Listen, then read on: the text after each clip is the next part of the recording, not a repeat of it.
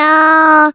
一个相信你的人。欢迎收听《电玩电》，我是电玩迪恩。本集节目还是没有人夜配，不过没有关系，在这个特别的一个妇幼节的当天录音，确实已经算是一个蛮有趣的一个开场了。那当然，这个连假呢，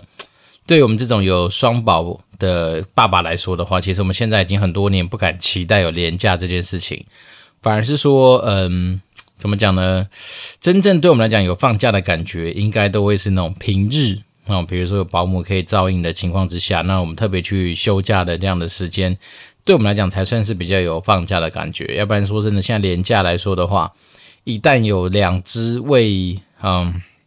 也不能说未开化了，就是说还没有完全非常成熟的两只生物跟着你的时候，你就会发现你的生活。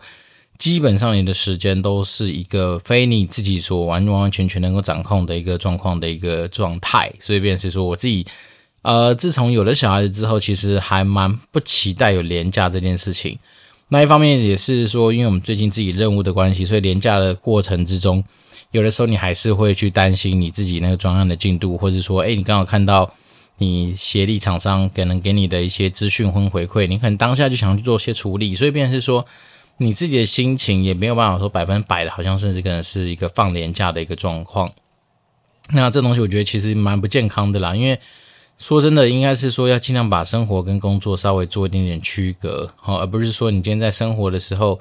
脑袋里面有时候会想着工作的事情，然后这样子其实呃。多少都会影响到我们连假的时候，本来应该是相对闲适的一个状况，但是确实就没办法的话，就变成是说，我们今天这一集当然不是在跟大家去阐述说，诶，在自己的那个连假怎么过啊。不过说真的，这个连假确实有几件我觉得蛮有趣的一些新的尝试。那首先第一个单就是那个披萨哈的那个，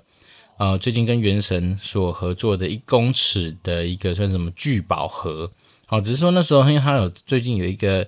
新的口味吧，反正是跟鲍鱼什么有关的，所以那时候我当然就一直以为它是聚包盒，但其实它是聚宝盒。那聚聚宝盒的概念其实就像是一个谐音梗嘛。那它的一公尺里面就会有三个大披萨，那三个大披萨它当然就是做成方形的嘛，所以便是说呃，就不会是我们以前传统认知的那种圆形式的披萨。然后再来是它旁边会有两个纸包系列的意大利面。哦，你可以自己挑你的口味，那再来就是一些什么烤鸡啦，什么薯星星，然后什么呃香肠，诶，不是香肠，热狗吧，然后再搭配一些是什么鳕鱼块吧，反正它的 side dish 其实也蛮多样的。所以那天我去拿的时候，我觉得整个什么视觉张力满点啦。好，一方面是它连那个封那个披萨盒的用的那个什么束线带都是那种加厚加粗的。那你就知道说这个东西算是一个很特别的一个食物，那它也仅限外带，好，所以那时候我还特别开着车去把它给载回来，因为外送其实也蛮能够理解的，因为一个一公尺这么长的一个盒子，其实说真的，你用他们的那个摩托车应该是很难装得下，所以那时候就是利用这样子的一公尺呃原神系列的东西开始的我们的廉价。那也因为它是跟原神有合作，所以当然就会有一些原神相关的序号。那当时候我在那个我们的诶，不管是 IG 吧还是 Facebook 粉丝团的一个贴文，我就有呃贴到这样子的一个说明嘛，所以我们就有老听众吧，好算是老朋友，就直接说他有需要，所以我们当然就是秉持着说，诶，把他需要的东西交给需要的人手上嘛，所以呃，应该这两天呢，我就会抽时间赶快把。他那个算是一个小小的一个原神礼包吧，也不是礼包，他就拿一个呃什么气泡袋装起来，然后里面有他的一些 pin，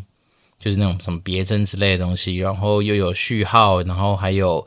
不知道是 memo memo 纸还是什么，反正就是披萨跟原神算是那个什么嗯 co-marketing 的一些产物啦，所以变成我们当然就是呃，只要是挺情意相挺我们的听众，我们当然就认真的回馈。所以呢，就是，呃，这几天除了就是心情上面稍微被一些就是我们自己专案任务的东西给影响之外，那当然我还是很期待说能够把那东西送给我们的听众。然后再来是最近的生活，其实呃蛮推荐，如果说你们就是有在遛小孩需要的人的话，那有几个点，我觉得最最近我去踩过之后，我觉得还蛮值得推荐的。第一个当然就是。呃，也许在我们这个世代都还有点印象的小人国哦。那说真的，小人国在我很小的时候，他们就已经存在了嘛。那你看，我现在转眼间已经快四十岁的自己，都还能够去小人国玩，就知道说他们其实对于整个园区的维护，包括说他们的经营体制上面，其实都还有一定的一个水准。好，随便说那时候，呃，上上礼拜吧，还是上礼拜，就是我们的那个小孩子的家长吧。就是大家有在号召去小人国玩，那我们去的体验绝对是大推哦。为什么说绝对大推呢？一方面是票价其实还 OK，我们那时候买其实一个人是五百九吧，大人，然后小孩子好像是免费，因为毕竟他有用那个年龄去计算嘛，忘记年龄还身高了。总之，它里面很多的游乐设施是靠身高去做一个算是限制，所以变说，如果当你今天不到一百一。其实还蛮多游乐设施不能玩的，好，所以便是说，家长有时候带小孩子去这种地方，其实有个好处，就是说，诶，有些小孩子不爱吃饭啊，不喜欢乖乖睡觉啊，你就可以利用这种东西去惩罚他。就像那时候我同学，呃，我儿子的同学就有一个，明明跟他们同年纪，可是明明他的那个，呃，怎么讲，身高就是硬是比一般他们同班的同学大概低了，哦，蛮多的哦，其实。像我儿子大概一百一十几公分嘛，那他同学好像连一百一都不到，所以导致说那一天他其实很多游乐设施就只能目送他的同学们去玩。那当然，我这个人也不是一个非常怎么样善类的家伙，所以当那时候我就会借机用机会教育嘛，就跟他讲说：“你看吧，你平平常爱吃饭的时候就不吃饭，好，或者爱在大家在吃饭的时候里面瞎胡闹，那然后再加上你听说你很不爱睡觉，好，每天晚上都要弄到十一二点才睡觉。”那种种的东西，其实对你来说一点好处都没有。你看，你现在长不高，所以就没办法玩。然后，当然，那小孩子当场就是在被退件的时候，其实他就在游乐设施附近大哭嘛。可是，对我们这种就是实事求是的一个人来说的话，当然就是能够给他机会教育，就给他机会教育。因为大大概的概念就是说，你就是应该要想办法让自己在一个生活轨道上面去。做到你应该要的样子，哦，那这样当然对你自己的健康，对你自己的发展才会比较好。好，所以那时候小人国的感觉是这样。我自己事后是有稍微去想了一下，如果说下一次再去的话，会有一个行程可以这样走，就是说可能玩一样是玩六日，那礼拜六晚上就直接去住那个龙潭的渴望园区会馆。好，那住那个渴望会馆有个好处，是因为它离小人国的车程大概是三分钟以内就会到，好，所以等于说你就把它想象成，其实渴望会馆就在小人国的正旁边啦。那为什么先去渴望会馆玩呢？因为渴望会馆它里面其实也有适合小孩子玩的游泳池，也有一些小孩子可以玩的一些游乐设施。当然，游乐设施是相对比较阳春啦，它那边蛮多，反而是一些什么 Switch 啊、PS4，好，可以来租借。但大部分来说，它就是一个游泳池，所以可以让小孩子去放电。所以如果说礼拜大家礼拜六就 check in 的话，其实你可以礼拜六就先带小孩子去那边的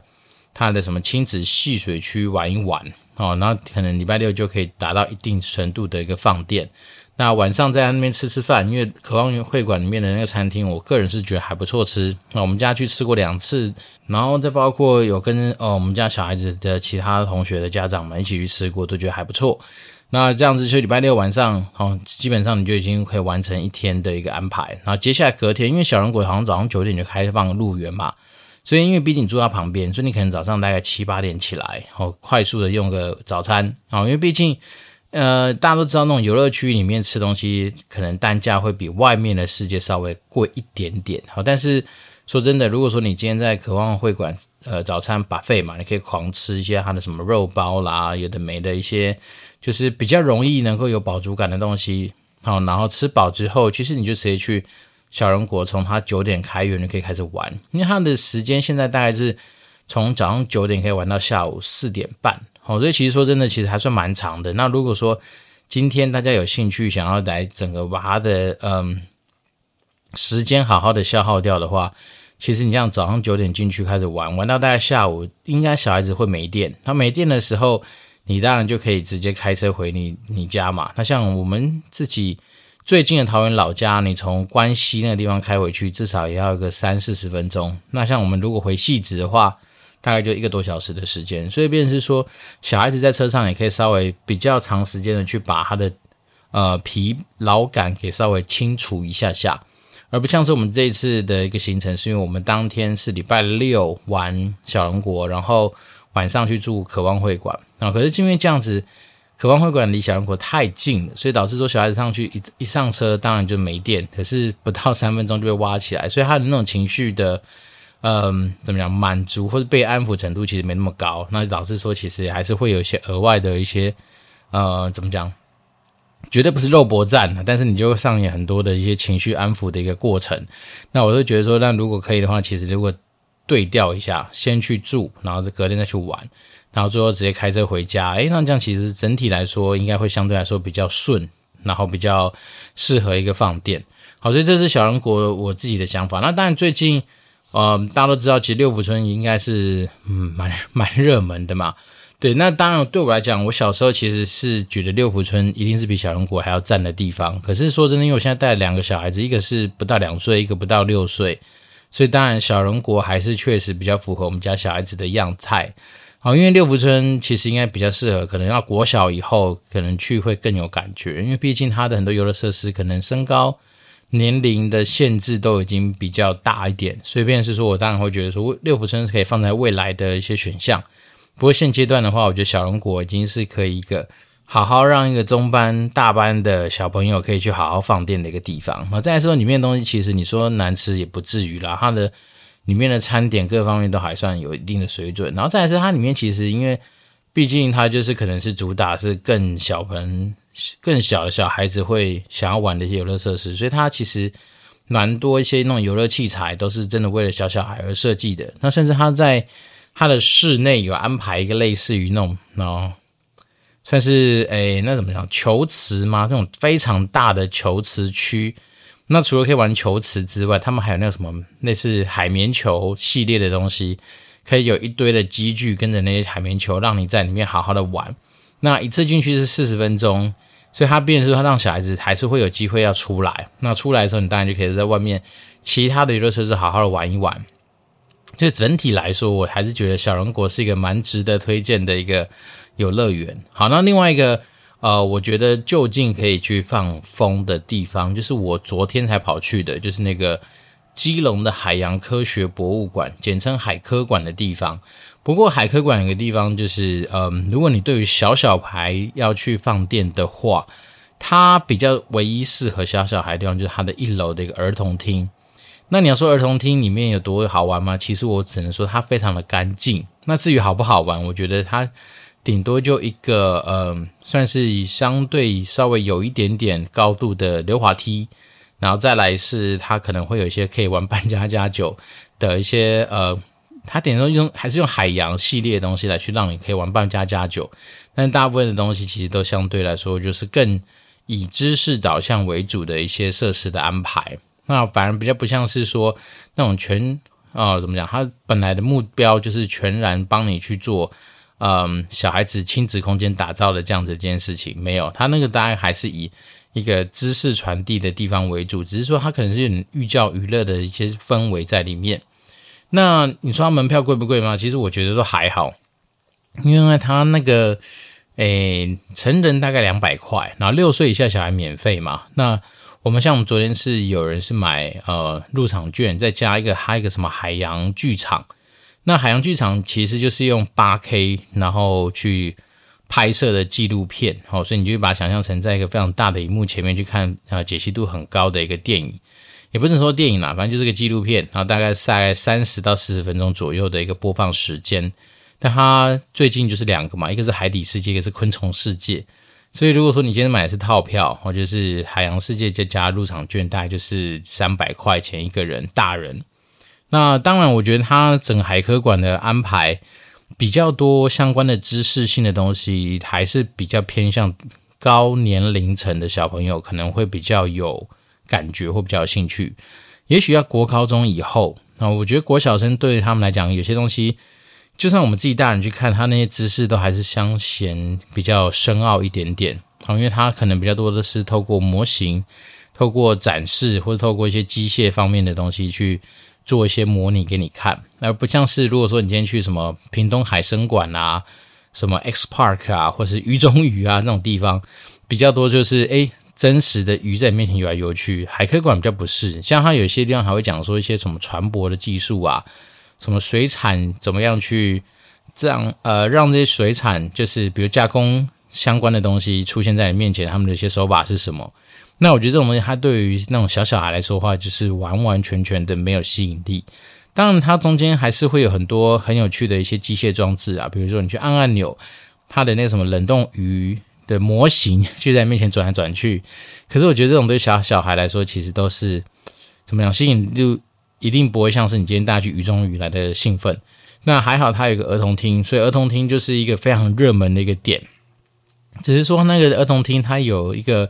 算是呃胃纳量的一个限制，好像就是一个场地最多两百五十个人吧，所以。它还是有场次限制，只是呢，场次开始之前，你就会发现哇，它整个门口会排满了一堆的家长带着小孩这边等待，所以你会可见，就是说，诶，大家其实都有个默契，去海科馆，如果是带小小孩的话，好像都是以儿童厅作为首选。好，那只是说海科馆，我觉得另外一个比较有趣的地方是，它东西其实不难吃啊，它那边有一些餐饮部卖的东西也还好啊，但是我觉得就是。口味各方面都还有一定的水准，那它就在，毕竟就在基隆的海科馆，就在八斗子那个地方，就是它旁边还有一个什么朝境公园。只是说朝境公园，我之前去是因为为了进滩而去啦。那只是说朝境公园它那边就比较没有遮阳的一个地方，所以当然大家如果说你去那边的话，你就会觉得说哇，整个，诶，如果太阳太晒的话，反而不见得是一个好的地方。那再来是。毕竟你都到了海科馆，海科馆旁边有东西叫和平岛。那和平岛它其实非常适合家人带小孩子去那边玩，哦，因为和平岛有一个什么类似，嗯，那什么海水浴场嘛，反正它就是旁边还用那个呃，他们那种海水旁边的一些装置吧，把它把它弄起来，就好像是一个游泳池这样的一个地方。然后再是呃，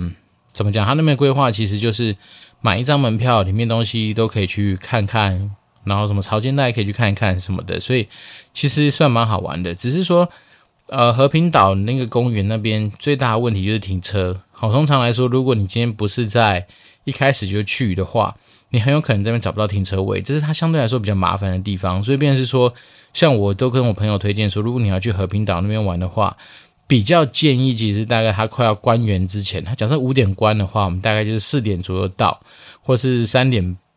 半吗？我觉得四点差不多啦，因为在里面不太会就玩玩水、玩玩沙嘛，所以那些东弄一弄，就会一个小时。我觉得对于小孩子泡在水里面一个小时应该已经差不多了。然后再来是利用园区关门的这一件事情，直接逼迫小孩子离开那地方，是一个相对来说比较名正言顺的一个做法。因为大家如果呃比较有育儿经验的话，你都会发现说，如果你今天强制要把小孩子带离一个可能没有太多法令规定要结束的地方的话，他通常来说就跟你一哭二闹，诶，不会三上吊，反正就是三撒尿好了，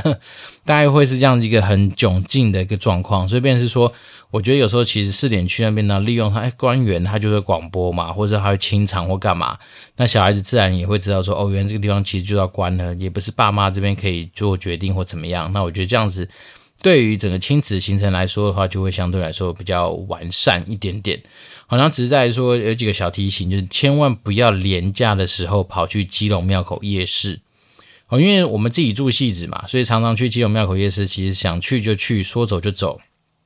平常有时候晚上真的没事做，就直接把小孩子抓的时候，说我们去逛基隆庙口夜市，然后我们从我们汐止开过去十几分钟就到了。所以那时候呃平日去的话，基本上停车场不用排队进去，然后出来是你想吃的店家基本上也不都不太需要排队，就这样排队可能也就是意思意思等他个几分钟这样。好，但是你讲是廉价的时候超恐怖。我们昨天想说，诶闯闯关看看。第一个光是在等停车位，我们习惯的那个停车场，哦，就是大家可以去查，就是在附近，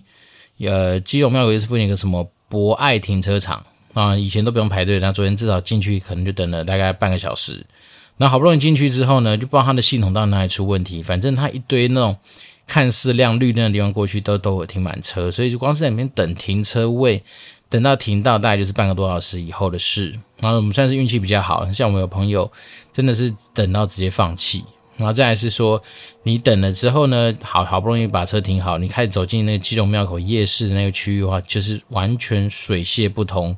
然后基本上你很多你想到的平常你可能很轻松可以吃到的店家，你就是疯狂的排队，或是人超多，你光是要挤到那个点餐的地方，可能都挤不到。所以，我们昨天就是以一个类似自弹 Uber 的概念，就是跑过去把东西提一提，然后买一买，就赶快回家吃。所以，便是说，我觉得廉价有时候去这种夜市，真的就是很恐怖啦。那不如说，像我们这种身身为夜市狂人的自己，通常来说还是希望说能够不要在那么多人挤人的情况之下去。所以我们通常都会把握或者是平常日的晚上。那我觉得这样来说，逛起来也比较舒服。好，那当然，廉价的今天，我们自己最后下午就跑去那个又去甲子园。好，那甲子园我觉得真的是一个非常适合带全家大小去，甚至是老少咸宜的一个地方。因为我今天确实在现场看到很多阿伯阿妈在里面夹，然后再来是他们其实甲子园也是蛮厉害的，针对今天是妇幼节、儿童节，针对小朋友们有提供一些特别的一些什么枪位券。哦，这边跟大家科普一下，所谓枪位就是说，诶，那个点那个地方把它夹起来，特别容易中奖，就叫枪位。那他给小孩子枪位券之后呢，你就可以去请他们的工读生或者他们的现场的工作人员，跟他说，诶，我要使用枪位券，他就会帮你把里面的东西摆到，基本上你要摸到它的毛就会掉下来的一个状况。所以像我小孩子那时候就放了一杯。诶，他选的可尔必思吧，然后可尔必思那个罐装的那一个东西，三百三十 ml 的那个玩意儿，他就帮你把它乔到，你基本上你那个爪子只要碰到它，它就直接掉下来。然后另外选了一个是泡芙吧，也是真的是毛摸到就掉下来。所以枪位券等于说你就是可以选两样，然后可能你真的觉得呃选一样又加两个小孩，选一个小孩子选一样觉得比较好的东西。但是我自己觉得。小孩子这种生物就是天生不会去计算价值啊。如果说我自己的话，我可能就会选那种大包的类似啊，或是那种大包的那种空气洋芋片。为什么呢？因为比较贵啊。像那个什么科尔必思那一罐三百三十 ml 的，我上网去查，大概十六块钱左右一罐吧。然后那个什么一美小泡芙就不用说，那也没多少钱。但是如果是那种空气洋芋片大包的话，我觉得它的单价应该不便宜。这边是说，呃，怎么讲呢？就是我觉得甲子园。蛮有趣的一些额外的一些小八卦跟大家分享一下，就是这几天才听到，就是说甲子园他们其实有些店，他们的货品都是来自于 Costco，他们也不跟你演，他们也没有去特别找什么供应商帮他进，他们很大部分其实有些东西就直接从 Costco 搬，好，如果说呃哪些零嘴可能在 Costco 刚好有特价，他们就直接是整车整车的搬，然后再来是说那时候听说好像嗯甲子园有些点，他们其实是跟屋主就是跟那个场地的那个房东直接做合作，所以代表说他们的房租可能就会比一般大家想象的更加的便宜。那对房东来说什么好处呢？第一个，他还是有租房子出去嘛。然后第二个是说，他那个地方通常都能够带动很多当地的一些，比如停车场或是相关的一些，就是以前停闲置空间的一个使用。这就是他们蛮厉害的一个手法，因为他毕竟把人潮吸引过去嘛，所以可能以前比较闲置的空间，现在都可以被活化起来使用。那再来是说里面的东西，大概平均而言，我们之前帮大家算过它的毛利率，其实真的就是有一定的水准，是非常漂亮的。所以导致说它其实整体来说，它的营业模式是个蛮强劲的一个模式。所以我自己今天又去家子园走了一趟，那那当然我们自己有玩自己的一些小花招啦，比如说。我们那时候说，诶，所有大人限定一人，比如说三百块，那我们到时候就来比，说大家夹完的东西的换算成哦，你你实际上去，不管是你找到任何通路取得的价钱，我们来比其最高，就谁到底夹的东西价值性最高，那价值最低的还请大家吃晚餐或什么，所以变说，其实无形之中也帮我们自己的生活之中增添这样的乐趣。那我自己都知道说，比如像那种韩国的香蕉牛奶啊、草莓牛奶那一罐。小小罐而已，可是它的定价大概就是三五十块钱的台币，所以诸如此类的东西，其实我觉得都是可以，大家可以去体验看看。我觉得还算是一个蛮有趣的一个地方。好，那今天这一集，当然因为毕竟我们今天是妇幼节嘛，所以我们当然就稍微跟大家分享了一下说，说如果假设你今天是一个新手爸妈，好，或者你未来有机会要成为爸妈的人的话，其实有些地方真的是一个嗯，蛮适合去带小孩去放电的一个地方。那不外乎当然就是希望说，能够在这样特别的日子里面，还是把时间留给自己的家人，然后留给自己的小孩，然后看着小孩子这样成长，其实自己生活之中也还得到 蛮多的一些乐趣跟收获。只是真的，你问我的话，我真的还是蛮怕廉价的，因为从早开始就要跟小孩子相处，然后就是你看的电视的内容都只能是一些他们喜欢看的，或者他们能够看的，然后有些那种，比如说我们那时候想看一个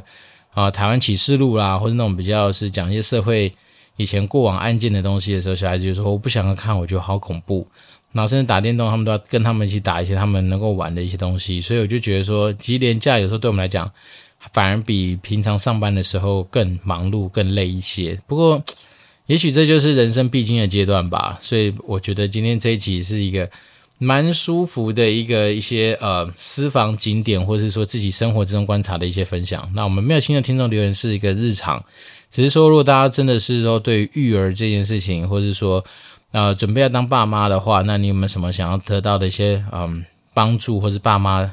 怎么讲爸妈经吗？好好那些东西的话，那当然都欢迎透过 Apple Podcast 五星留言让我知道，那我就会竭诚帮大家服务。那最后当然还是要非常谢谢我们的老听众持续给我们的关注跟一些实际上在粉丝团上面的互动啊。那因为我知道我们那位幸运的一个呃老朋友，好，真的是我每次大部分在我们不管是 IG 或是 Facebook，我已经。不是一个非常热衷于发文的人，但是只要我每次发文的时候，他都会给予一些回馈或是按赞。所以当然这次的一些元神的序号能够送给真的需要的人，我自己是非常开心跟期待。对，那最后当然还是祝福大家有剩下的呃，可能明天最后廉价的时间能够廉价愉快。那我真是电玩店，我是电脑迪，我们就持续保持联络喽，拜拜。